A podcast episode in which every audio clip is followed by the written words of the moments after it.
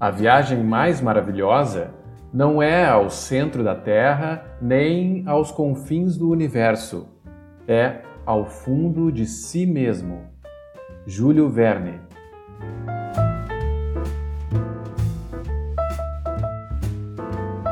Da Estante, seu momento de leitura com a rádio da universidade.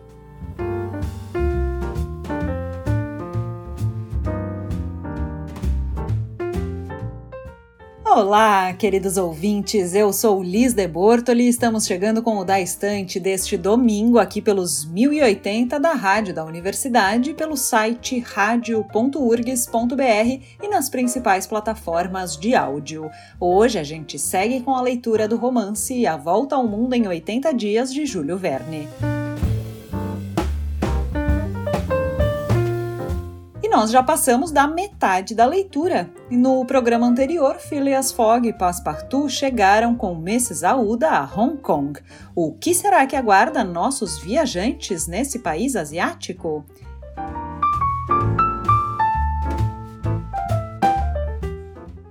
Agora é hora de pegar nossos livros para lermos os capítulos 19 e 20 de A Volta ao Mundo em 80 Dias.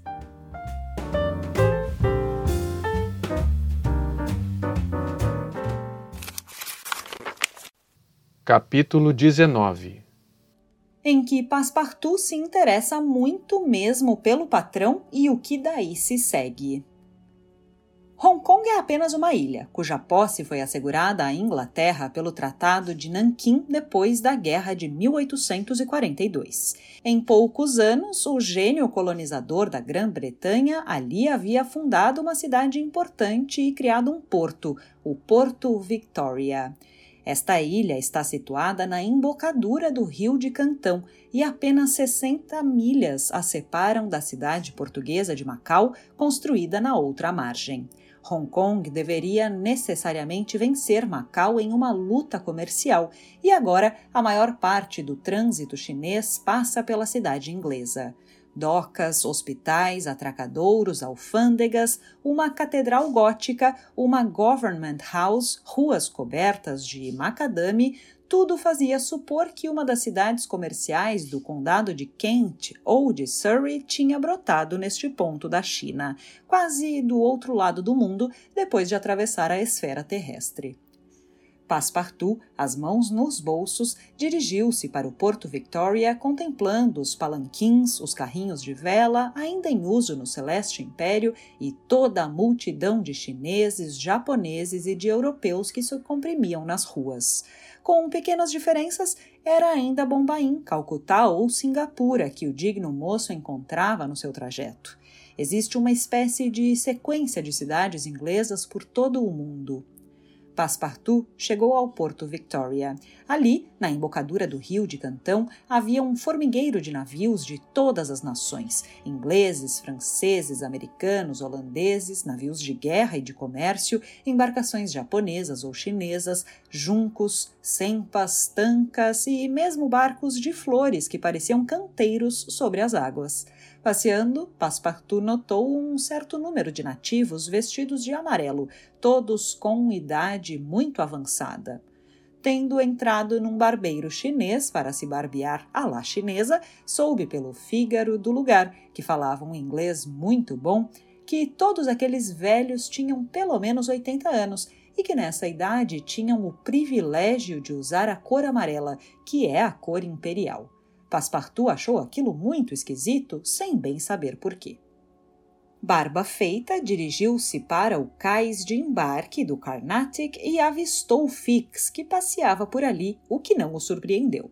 Mas o inspetor de polícia deixava transparecer no rosto as marcas de um profundo desapontamento. Bem, disse consigo Passepartout, as coisas vão mal para os gentlemen do Reform Club e dirigiu-se para Fix com seu sorriso jovial, sem querer notar o ar vexado de seu companheiro. Ora, o agente tinha boas razões para amaldiçoar a infernal sorte que o perseguia. Nada de mandado. Era evidente que o mandado corria atrás dele e só poderia alcançá-lo se Fix se demorasse alguns dias nesta cidade. Ora, Hong Kong sendo a última terra inglesa do percurso, o Sr. Fogg iria escapar-lhe definitivamente se não conseguisse detê-lo por ali. Muito bem, Sr. Fix. Está resolvido a vir conosco para a América? perguntou Passepartout. Sim, respondeu Fix com os dentes cerrados. Vamos então! exclamou Passepartout, soltando uma estrondosa gargalhada. Eu sabia que não podia separar-se de nós. Venha reservar seu lugar, venha! E os dois entraram no escritório dos transportes marítimos e reservaram cabinas para quatro pessoas. Mas o empregado avisou-os de que os reparos do Carnatic estavam concluídos, que o paquete partiria naquele mesmo dia às oito horas e não no dia seguinte, como tinha sido anunciado. Muito bem, exclamou Passepartout. Isso agradará meu patrão. Vou avisá-lo. Neste momento, Fix tomou uma decisão extrema. Decidiu dizer tudo a Passepartout. Era talvez o único meio que tinha para reter Phileas Fogg mais alguns dias em Hong Kong. Ao saírem do escritório, Fix convidou seu companheiro para beberem alguma coisa numa taverna. Passepartout tinha tempo, aceitou o convite de Fix. Uma taverna se abria para o cais. Tinha um aspecto atraente. Entraram. Era uma vasta sala bem decorada, ao fundo da qual se estendia uma cama de campanha guarnecida de almofadas. Sobre este leito estavam enfileirados um certo número de pessoas dormindo. Uns 30 fregueses ocupavam na sala principal pequenas mesas de junco trançado. Alguns esvaziavam copos de cerveja inglesa, ale ou porter, outros sorviam bebidas alcoólicas, gin ou brandy. Além disto, a maioria fumava compridos cachimbos de barro vermelho, cheios de bolinhas de ópio misturado com essência de rosa. De tempos em tempos, algum fumador inebriado deslizava para baixo da mesa e os criados do estabelecimento, tomando-o pelos pés e pela cabeça, colocavam-no sobre a cama de campanha perto de um confrade. Uns vinte estavam já deitados lado a lado no último grau de embrutecimento. Fix e Passepartout compreenderam que tinham entrado num antro fumacento frequentado por esses miseráveis, abestalhados, emagrecidos idiotas, para os quais a mercantil Inglaterra vende anualmente 260 milhões de francos dessa droga funesta chamada ópio. Tristes milhões, adquiridos com um dos mais funestos vícios da natureza humana. O governo chinês bem que tentou remediar este abuso com leis severas, mas em vão. Inicialmente usado apenas pela classe rica, o emprego do ópio tornou-se comum nas classes inferiores e o turbilhão não pôde mais ser detido. Fuma-se ópio em todos os lugares e sempre no império do meio. Homens e mulheres entregaram-se a esta paixão deplorável e, uma vez acostumados à inalação, não conseguem mais ficar sem ela sem experimentarem horríveis contrações do estômago. Um grande fumador pode fumar oito cachimbos por dia, mas morre em cinco anos. Ora, era em um dos numerosos antros deste tipo que pululam, mesmo em Hong Kong, que Fix e Passepartout tinham entrado com a intenção de beber alguma coisa. Passepartout não tinha dinheiro, mas aceitou de bom grado a cortesia do seu companheiro, reservando-se o direito de retribuí-la em outra oportunidade. Pediram duas garrafas de porto, às quais o francês rendeu honras, enquanto Fix, mais reservado, observava o companheiro com extrema atenção. Conversaram sobre variedades e, sobretudo, sobre a excelência ideia que Fix tivera de ir no Carnatic. E a propósito do vapor, cuja partida fora antecipada em algumas horas, Passepartout, com as garrafas vazias, levantou-se para ir avisar seu patrão. Fix o deteve. Um instante, disse. Que quer, Sr. Fix? Tenho que lhe falar de coisas sérias? De coisas sérias! exclamou Passepartout, acabando de beber algumas gotas de vinho que tinham ficado no fundo de seu copo. Bem, falamos nisso amanhã. Não tenho tempo hoje. Fique, respondeu Fix. Trata-se de seu patrão. Passepartout, à menção do patrão, olhou atentamente seu interlocutor. A expressão do rosto de Fix pareceu-lhe singular. Voltou a sentar. Que é que tem para me dizer? perguntou ele. Fix apoiou a mão no braço do companheiro e, abaixando a voz, Adivinhou quem sou? perguntou. Claro, disse Passepartout sorrindo. Então vou confessar-lhe tudo. Agora que já sei tudo, meu compadre. Ah, grande coisa. Em todo caso, continue. Mas antes, deixe-me dizer que esses senhores meteram-se em despesas inutilmente. Inutilmente, disse Fix. Fala sem pensar. Bem se vê que não sabe de que quantia se trata. Mas sei, sei sim, respondeu Passepartout. Vinte mil libras. Cinquenta e cinco mil, replicou Fix, apertando a mão do francês. O quê? exclamou Passepartout. Mr. Fogg teria usado 55 mil libras? Pois bem, mais razão ainda para não perder um instante, acrescentou, levantando-se novamente. 55 mil libras, retomou Fix, que forçou Passepartout a voltar a se sentar depois de mandar vir um frasco de brandy. E se me sair bem, ganho uma gratificação de duas mil libras. Quer quinhentas com a condição de me ajudar? Ajudar? exclamou Passepartout, cujos olhos estavam desmesuradamente abertos. Sim, me ajudar a reter o Sr. Fogg por alguns dias em Hong Kong. Em? Fez Passepartout. O que está dizendo? Como? Não contentes em mandarem seguir meu patrão, de suspeitarem da sua lealdade, esses senhores querem ainda levantar-lhe os obstáculos. Envergonho-me por eles. Calma! O que quer dizer? perguntou Fix. Quero dizer que é pura indelicadeza. É o mesmo que depenar Mr. Fogg, tirar dinheiro do seu bolso. Ei, é exatamente o que esperamos fazer. Mas é uma armadilha! exclamou Passepartout, que ia se animando sob a influência do brandy que Fix lhe servia e que bebia sem perceber. Uma verdadeira armadilha! Cavalheiros, colegas! Fix começava a não entender nada. Colegas! gritou Passepartout. Membros do Reform Club! Saiba, senhor Fix, que meu patrão é um homem honesto e que, quando faz uma aposta, é lealmente que pretende ganhá-la. Mas quem julga então que eu seja? Perguntou Fix, fixando o olhar em Passepartout. É evidente, um agente dos membros do Reform Club que tem a missão de controlar o roteiro do meu patrão e que é muitíssimo humilhante. E mais, apesar de já há algum tempo ter adivinhado sua qualidade, cuidei de não a revelar a Mr. Fogg. Ele não sabe de nada? perguntou Mr. Fix com vivacidade. Nada, respondeu Passepartout, esvaziando mais uma vez seu copo. O inspetor de polícia passou a mão pela testa. Hesitava antes de voltar a falar. O que deveria fazer? O erro de Passepartout parecia sincero, mas tornava o seu projeto mais difícil. Era evidente que o rapaz falava com absoluta boa-fé e que não era de modo algum cúmplice do seu patrão, o que Fix receara.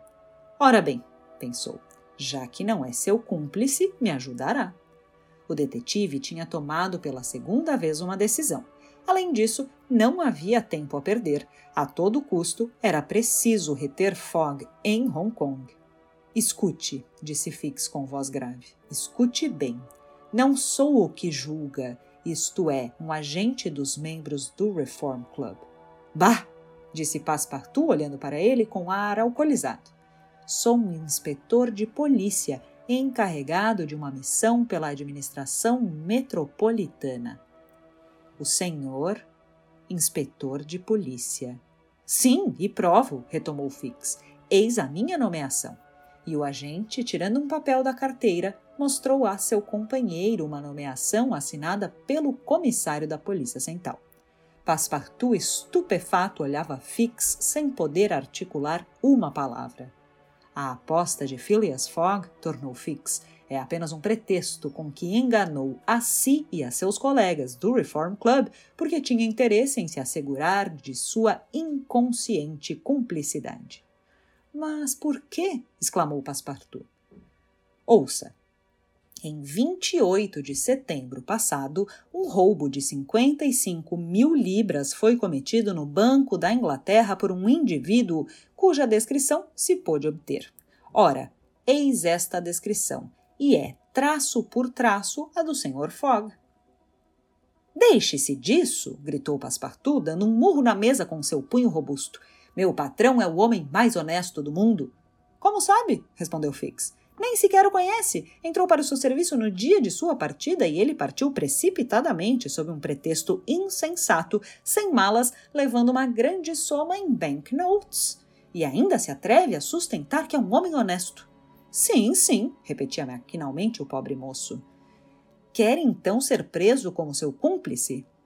Passepartout agarrara a cabeça com as duas mãos. Não era mais reconhecível. Não ousava encarar o inspetor de polícia. Phileas Fogg, um ladrão. Ele, o salvador de Aúda, o homem generoso e valente. E, contudo, que acusações levantavam contra ele? E Passepartout procurava repelir as suspeitas que começavam a se insinuar em seu espírito. Não queria acreditar na culpabilidade de seu patrão. Afinal, que quer de mim? Disse ao agente de polícia, contendo-se com um supremo esforço. O seguinte, respondeu Fix. Segui o Sr. Fogg até aqui, mas ainda não recebi o mandado de prisão que pedi a Londres. É preciso, portanto, que me ajude a reter em Hong Kong. Eu, que o. E reparto consigo a gratificação de duas mil libras prometidas pelo Banco da Inglaterra. Jamais! respondeu Passepartout, que queria se levantar e voltou a tombar na cadeira, sentindo a razão e as forças lhe fugirem ao mesmo tempo. Senhor Fix, disse balbuciando, mesmo que tudo o que me disse fosse verdade, mesmo que meu patrão fosse o ladrão que procura, o que nego. Tenho estado. Estou ao seu serviço. Eu ouvi bom e generoso. Traí-lo? Jamais! Nem por todo o ouro do mundo Sou de um vilarejo onde não se come esse pão. Recusa? Recuso. Façamos de conta que não disse nada e bebamos. Sim, bebamos. Passepartout se sentia cada vez mais dominado pela embriaguez. Fix, compreendendo que era preciso, custasse o que custasse, separá-lo do patrão, quis completar a tarefa. Sobre a mesa havia alguns cachimbos cheios de ópio. Fix empurrou um sutilmente para a mão de Passepartout, que o pegou, levou aos lábios, acendeu, deu algumas baforadas e desabou, a cabeça aturdida sob a influência do narcótico. Afinal, disse Fix, vendo Passepartout aniquilado, o Sr. Fogg não será avisado a tempo da partida do Carnatic e, se partir, irá ao menos sem este maldito francês. Depois saiu após ter pago a conta. Capítulo 20 Em que Fix entra em contato direto com Phileas Fogg. Durante esta cena, que iria talvez comprometer tão gravemente seu futuro, Mr. Fogg, acompanhado de Mrs. Aouda, passeava pelas ruas da cidade inglesa.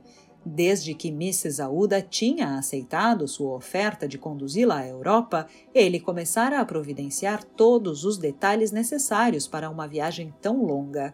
Que um inglês como ele fizesse a volta ao mundo com uma sacola de viagem na mão, admite-se, mas uma mulher não a poderia empreender nestas condições. Daí a necessidade de comprar roupas e objetos para a viagem. Mr. Fogg se incumbiu desta tarefa com a calma que o caracterizava e a todas as desculpas e objeções da viúva, confusa com tanta amabilidade. É no interesse da minha viagem, está no meu programa, respondia invariavelmente.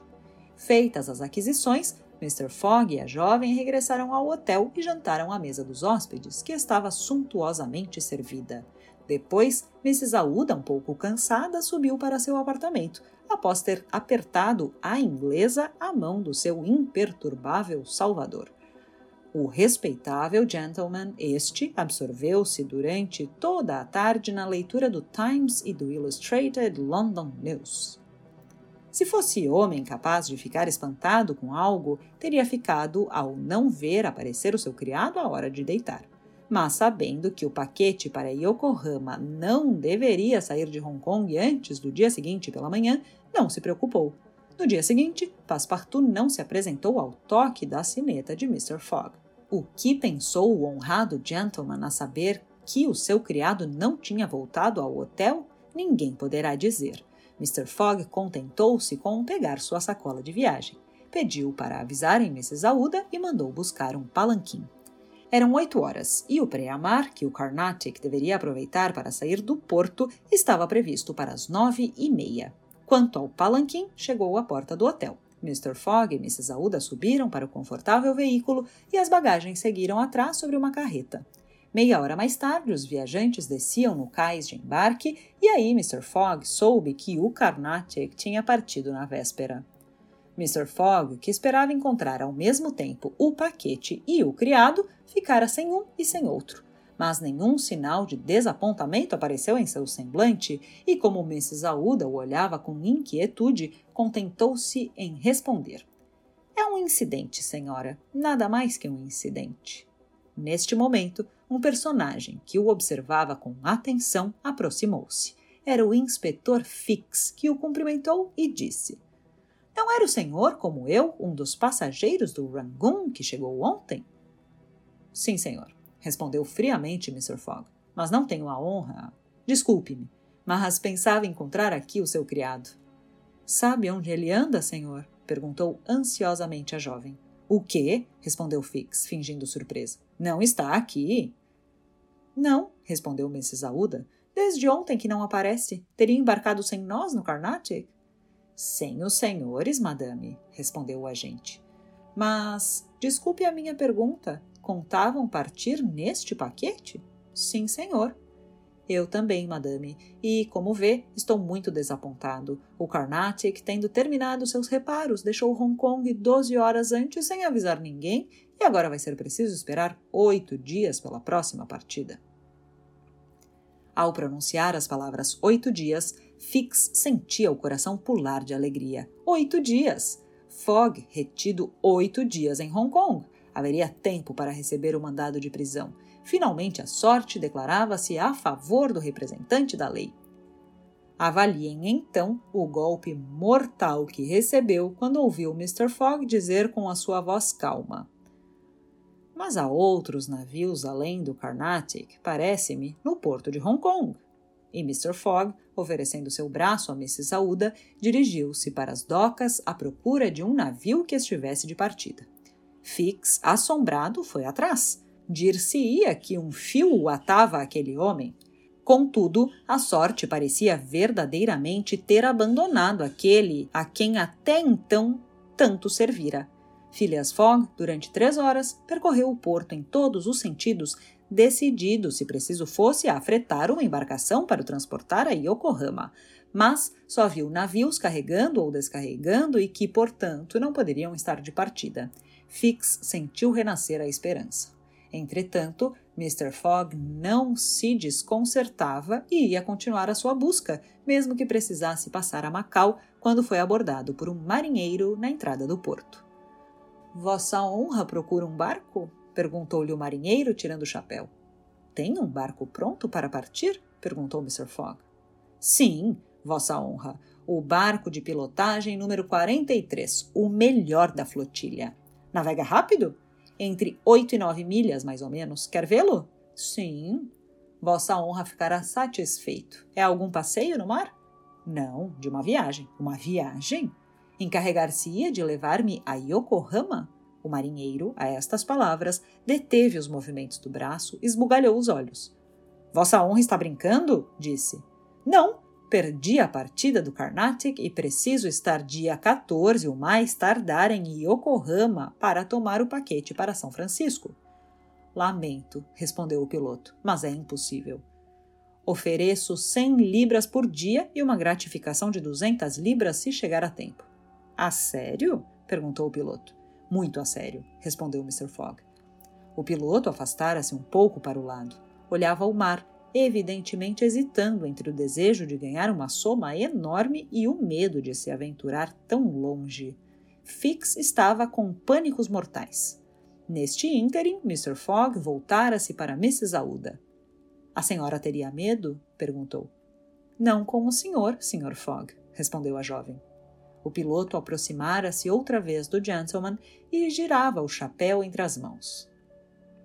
Então, piloto, disse Mr. Fogg, então, meu senhor, respondeu o piloto, não posso arriscar nem meus homens, nem a mim, nem mesmo a si em uma travessia tão longa num barco de 20 toneladas apenas e nesta época do ano. Além disso, não chegaríamos a tempo, porque há 1.650 milhas de Hong Kong a Yokohama. 1.600 apenas, disse Mr. Fogg. Dá na mesma. Fix respirou fundo. Mas, acrescentou o piloto, haverá talvez meio de se arranjar de outro modo. Fix não respirava mais. Como? perguntou Phileas Fogg.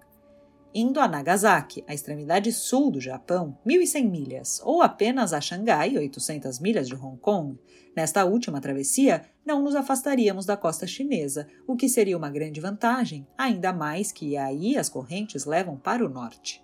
Piloto, respondeu Phileas Fogg. É em Yokohama que devo tomar o paquete, não em Xangai ou em Nagasaki. Por que não? respondeu o piloto. O paquete para São Francisco não parte de Yokohama, faz escala em Yokohama e em Nagasaki, mas o seu porto de partida é Xangai.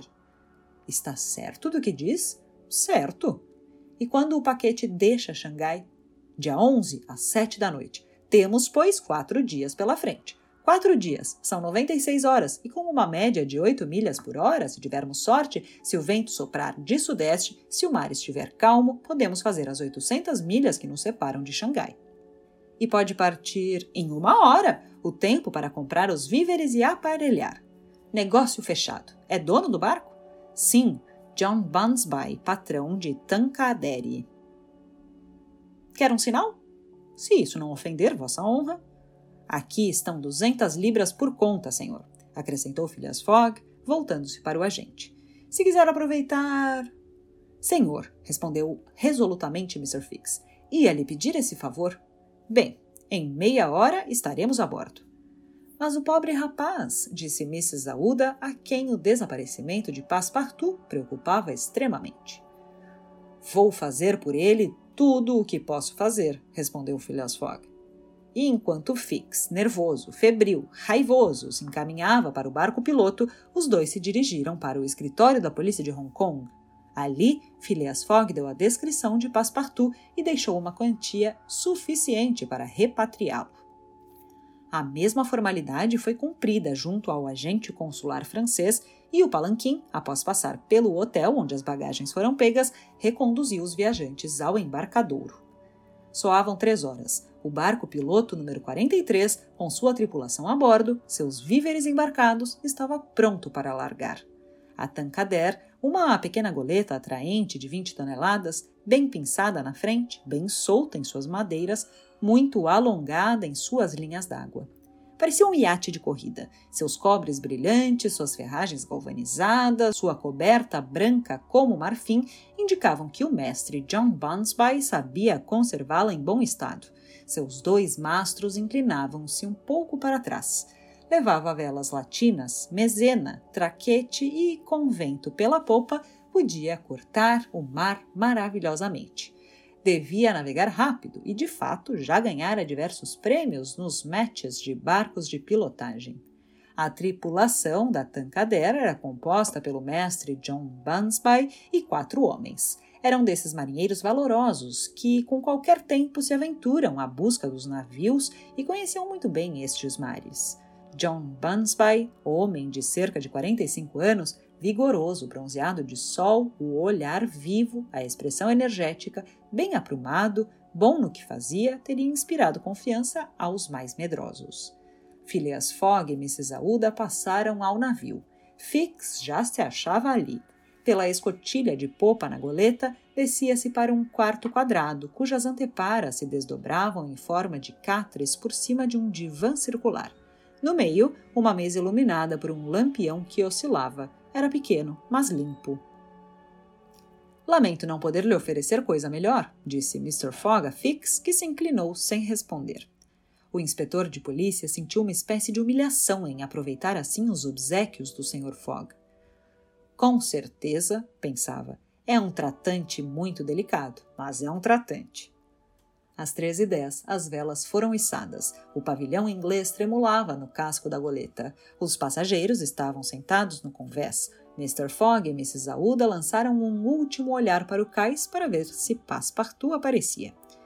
Fix não estava sem apreensões, porque o caso poderia conduzir àquele lugar o infeliz rapaz a quem tratara tão indignamente, e então dar-se-iam explicações, das quais Fix não se sairia muito bem. Mas o francês não apareceu e, sem dúvida, o narcótico embrutecedor ainda o tinha sob influência. Afinal, o mestre John Bunsby fez-se ao largo e a Tancared, tomando o vento em suas velas, lançou-se, balouçando sobre as ondas.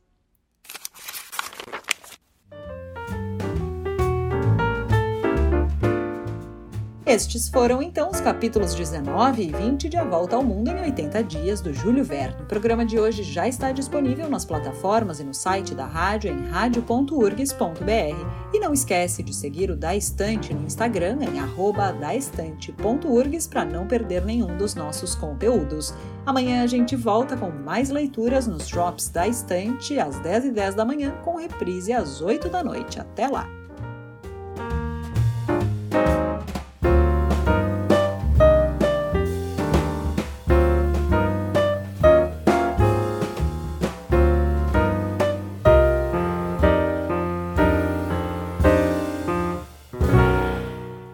Neste programa trabalharam Liz de Bortoli, Mariana Sirena e Júlia Córdova.